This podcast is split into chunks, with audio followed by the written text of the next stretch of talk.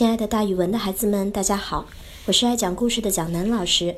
今天要给大家讲的是一个东汉孔融的故事，叫做“不胫而走”。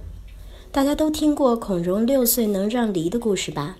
那这个让梨的孔融长大了，在东汉末年，孔融的好朋友盛孝章住在江东。他虽然很有才华，但是却不被江东的霸主孙权所赏识，没有人发现他的才华，他很郁闷。这个时候呀，孔融决定帮帮他。他写信给曹操，向他推荐盛孝章。孔融在信里说：“如果你要实现自己的政治抱负，就必须要广泛的招揽贤才。这些有用的人呀，就像珍珠和宝玉一样。珍珠和宝玉没有茎，茎就是小腿和脚那一部分。也就是说，珍珠和宝玉没有脚，它也会来到人们的手中。这是因为人们喜爱它。”会去寻找他，而这些贤能的人才呀，他们是有脚的哟，既有小腿又有脚，他们比珍珠和宝玉还好找呢。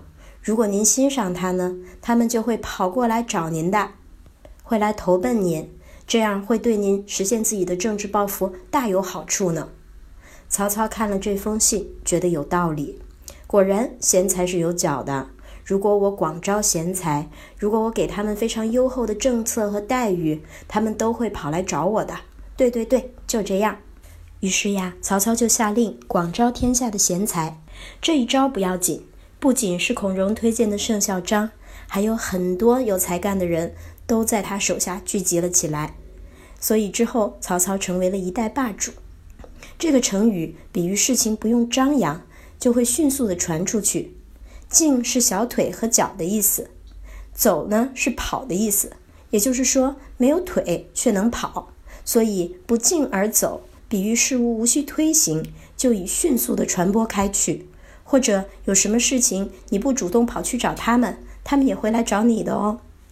蒋老师给大家举一个例子吧，比如说音乐治疗，它是由医生们开始起步的，临床实践之后发现确实有疗效。这种方法不胫而走，很多人都开始使用它了。好了，那今天不胫而走的故事就讲到这里，蒋老师跟大家明天见哦。